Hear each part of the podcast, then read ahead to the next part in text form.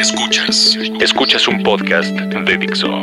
Escuchas a Salvador Camarena. Salvador Camarena. por Dixo, Dixo. la productora de podcast más importante en habla hispana. Bienvenidos a Orden de Información, soy Salvador Camarena y me da mucho gusto recibirlos. Como cada semana, encuéntrenos aquí en Dixo.com. Siempre también les recuerdo estoy a sus órdenes en arroba salcamarena para cualquier comentario para seguir la conversación. En esta ocasión, Orden de Información abordará un tema que seguramente les interesará. Se llama La Changués y Uber. La Changués y Uber. Vamos a ver. ¿Qué es la changués? Antes de llegar a ese punto, que es un concepto que escuché de alguien del gobierno del Distrito Federal, déjenme recordarles que hace unos meses estuve por ahí en la Secretaría de Comunicaciones y Transportes y una persona me iba explicando algunas de las cosas que encontró esta administración cuando llegaron después de tomar el poder en diciembre del 2012. Y una de las sorpresas que se llevaron es que todavía tenemos, por supuesto, un sistema de telégrafos.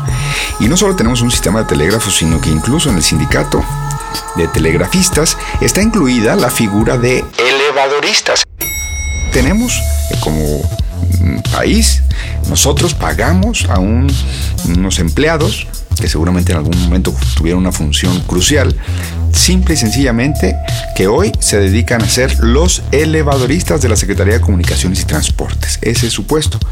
¿Por qué? Pues usos y costumbres del pasado en donde ustedes tenían la posibilidad de ser funcionarios públicos, se sometían al elevador y había una persona a la que se le pagaba para que pusiera a qué piso vas, al 7, al 9, al 12.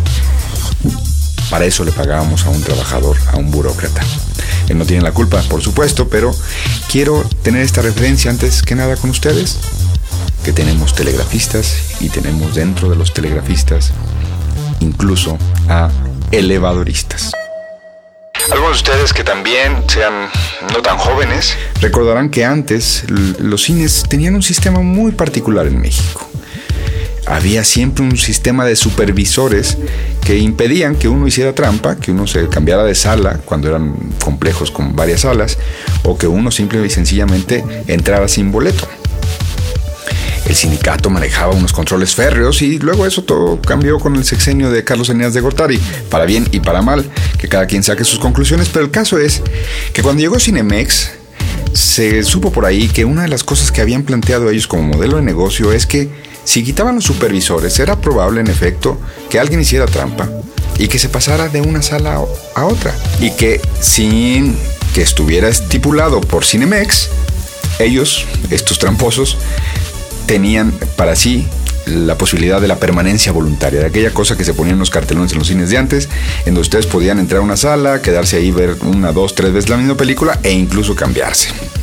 Bueno, Cinemex se da cuenta cuando entra en este mercado de los cines y le salía más caro poner supervisores que el número de personas que iban a hacer trampa. Es decir, si haces las cuentas como empresario, dices, bueno, me la juego, ya sé que habrá un vivales o dos vivales por ahí por día, que en vez de pagar los boletos se queden varias veces en la misma sala o se vayan a otra sala. Eso era más barato que tener un supervisor, como los que había antes. Estos dos ejemplos, el elevadorista y el supervisor, hablan de un México, de un país, de una sociedad, no solo en México, pero de una sociedad que ya no existe. Que ya no existe. Con Uber nos pasa un poco lo mismo. Hay que empezar para que a todos nos quede claro, eh, yo soy partidario de Uber y de nuevas tecnologías y de nuevos usos de la tecnología y de nuevas plataformas y, de, y del cambio. Pero el ser partidario de algo no significa que no veamos sus defectos. Uber tiene defectos. Y uno de ellos es la falta de changués. ¿Qué es la changués? Ahora sí. La changués. La changués es un asunto que los policías inventaron. El policía de la calle, el policía de barrio, el policía de la esquina, el policía que anda por ahí haciendo rondines, ya sea a pie, en bicicleta ahora o en patrulla, aprende de la calle desarrolla esto que ellos llaman la changués. Entonces aprenden y entonces detectan a alguien que no es de por ahí, alguien que tiene movimientos raros, alguien que está comportándose de manera extraña. Y esa changués, ese olfato, ese oficio, se desarrolla solamente pateando la calle, solamente estando ahí, solamente en el día a día, día a día. pues a Uber le falta mucha changues. Quizá a algunos de ustedes ya les pasó. El otro día tomé uno de estos Uber, un auto Uber, y lo, pedí y le dije, eh, yo estaba en Polanco, le dije, vamos a la glorieta de San Jerónimo. Y me dice, ¿usted me puede indicar? Porque fíjese que el GPS está fallando y, no sé... Ya estábamos en periférico para esto. Y, me dice, y no sé cómo llegar a la, a la glorieta de San Jerónimo. Hombre, caray, si eres medianamente chilango, si tienes por lo menos seis meses viviendo aquí o seis meses ya conduciendo, caray, si no sabes dónde está la glorieta de San Jerónimo y te dedicas a algo del transporte, estás muy perdido. No le estaba pidiendo una cosa muy específica en un barrio muy retirado, no, le estaba pidiendo la glorieta de San Jerónimo. En otra ocasión le pedí a otro señor de Uber que se fuera a la colonia del Valle y le dije, pero nos tenemos que salir en viaducto por esta salida. Bueno, no se salió por esa salida, nos tomó por sorpresa un congestionamiento y le reclamé y, todavía me llamó alguien de la oficina de Uber cuando le puse una calificación de tres, tres estrellitas. Este señor me dice, ¿qué pasó? Bueno, ¿qué pasó? Que le pedí una salida tal. Revisaron, según ellos, y me llamaron y me dijeron, pero no modificó su trayecto. Le digo, no, pero espérense, también es un asunto de que yo, si uno ya ha transitado por ahí muchas veces, uno ya sabe para dónde o por dónde sería una de las rutas o más idóneas o más del gusto de uno, porque también es a capricho. Si a ustedes les gusta una ruta y no les gusta otra, sea más corta, más larga, ¿qué más da? Tienen ese derecho. También depender tanto de la tecnología como a veces pasa con los choferes a los que les falta changues es pues en un sentido contraproducente o uno de los defectos o una de las carencias o como les llaman también ahora, una de las ventanas de oportunidad que tienen estas plataformas. Dicho esto, y hay otros defectos que tienen los señores eh, y el sistema de Uber. Creo que nos estaríamos equivocando si hacemos en esta dinámica, de, en esta polémica en que se ha convertido si debemos o no permitir que Uber dé servicios en nuestra ciudad, en la Ciudad de México, y para tal asunto también aplicaría a otras ciudades donde también ya está Uber, como Guadalajara o Monterrey si se necesita o no que el gobierno intervenga y si se necesita o no que haya regulación. Yo soy partidario de que haya regulación, tanta regulación como sea necesaria, sin matar el servicio, sin matar las posibilidades. Una regulación que le quite alternativas a los ciudadanos, por defecto tendríamos que plantearnos si está bien esa regulación, si no está obedeciendo a intereses que no son los de la ciudadanía sí se necesita la regulación, sí necesitamos que el Estado intervenga y que tengamos claras algunas reglas incluso para servicios tan novedosos, tan innovadores y también recibidos por la ciudadanía como el de Uber. El chiste creo que está en discutir para qué queremos esa regulación. No podemos tener una regulación que simplemente obedezca a intereses corporativos como en el pasado. Los señores taxistas que hoy están reclamando al gobierno del Distrito Federal que no está haciendo nada, entre comillas, con los de Uber, que le están reclamando que haga algunos operativos provocando caos. Bueno, estos señores taxistas no han entendido que México y el mundo ya cambió. Y que ellos tienen que encontrar su lugar en ese nuevo mundo cambiante y que el pacto de corporativismo del que surgieron algunas de las medidas mediante las cuales se obtienen unas placas de taxis ya no existe y ya no va a existir. Y va como los elevadoristas, como los supervisores de los cines, están condenados a muerte como oficios. Incluso eso nos lleva a otra discusión que no vamos a abordar en esta ocasión. Esa otra discusión es la que dice, bueno, y si las máquinas terminan quitándole plazas laborales a los humanos, ¿qué vamos a hacer? Bueno, claro que hay que discutirlo, claro que hay que abordarlo, claro que hay que sentarnos a pensar. Con todas estas eh, ahora tarjetas para el transporte en las autopistas de, de peaje, bueno, uno siempre elige, cuando ya tiene acceso a una de esas tarjetas, uno siempre elige la caseta en la que se puede formar sin intervención humana. Suele ser más rápida. Algunos procesos robotizados automatizan de tal manera los procedimientos que terminan siendo más rápidos. Bueno, eso se impone en algunas lógicas. El Estado y el gobierno, los gobiernos y las sociedades sí tienen que discutir qué hacer con respecto a eso. Pero los señores taxistas se van a equivocar y nosotros con ellos si entendemos que este es un asunto de los taxistas, los taxistas contra el gobierno de la Ciudad de México o el gobierno de la Ciudad de México contra los taxistas o los taxistas contra Uber. No, sí estamos involucrados en esta discusión. Sí, es un, sí tenemos boleto en esta discusión. Los que somos partidarios de Uber y los que tienen sus reservas. Y uno de los temas que menos se ha abordado, aunque ha habido autores que lo han hecho, busquen un, blog de este gran compañero eh, Antonio Marvel.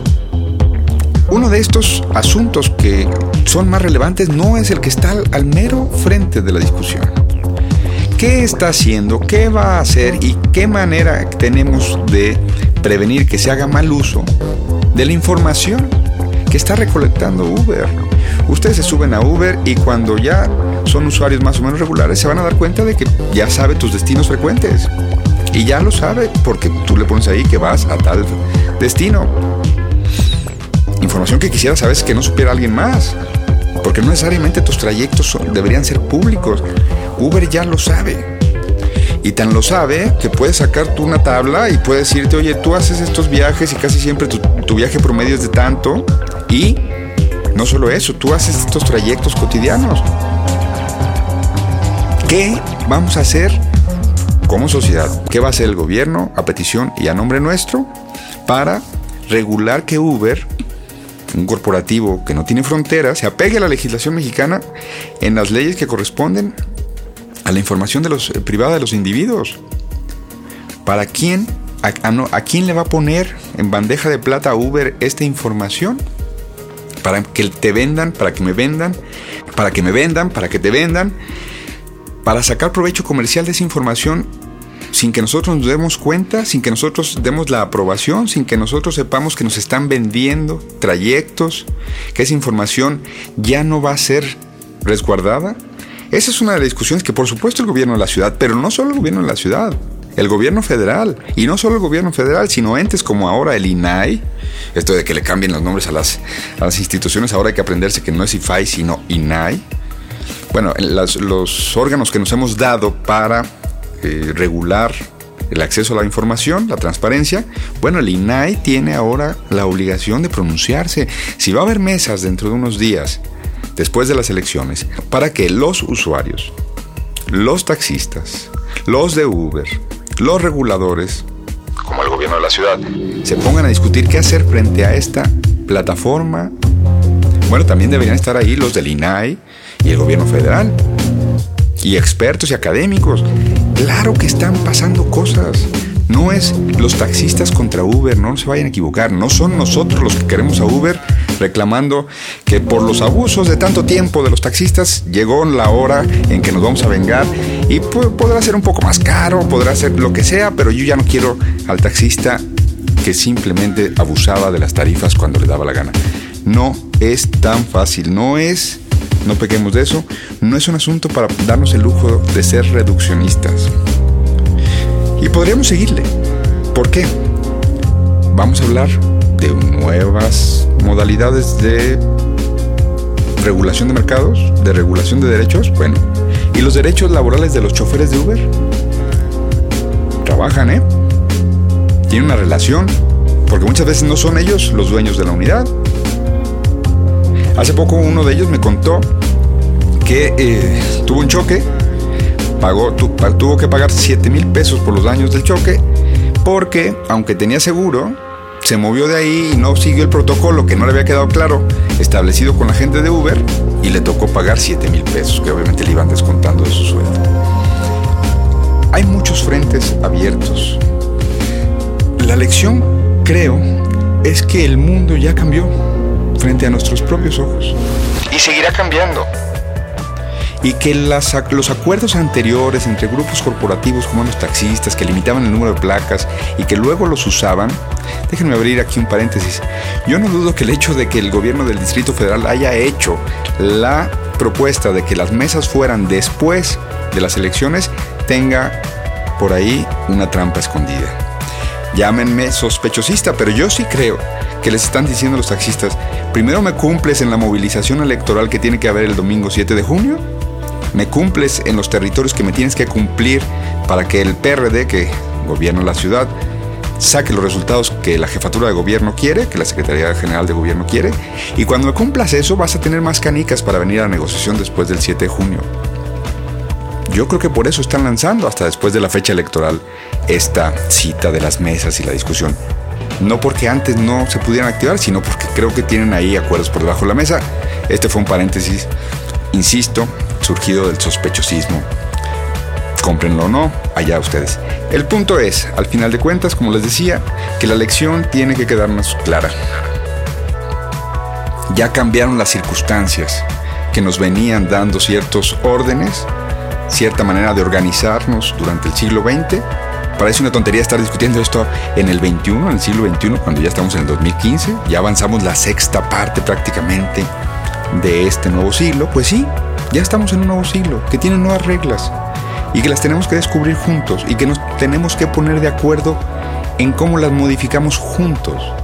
Pero no se reduce a Uber contra los taxistas, ni a los taxistas contra Uber, ni el gobierno contra Uber, ni Uber contra el gobierno. Estamos todos emboletados o todos nos podemos quedar ahí, en una esquina de la historia. Atrapados en un elevador, como elevadoristas, o lamentando que ya nos quitaron la chamba porque éramos supervisores de un cine de esos, de los de antes.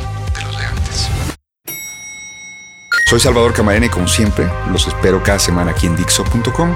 Pasen la voz. Si les gustó este podcast, díganle a sus amigos, díganle a sus familiares, díganle a la gente que lo sigue en las redes sociales que aquí nos encontramos cada semana, que ya llevamos varios de estos encuentros, discrepancias, críticas, propuestas, todo lo que quieran comentar aquí en Dixo.com y en Twitter en arroba salcamarena. Permanentemente estoy a sus órdenes. Orden de información, nos escuchamos la próxima semana. Escuchaste a Salvador Camarena, un podcast más de Dixo.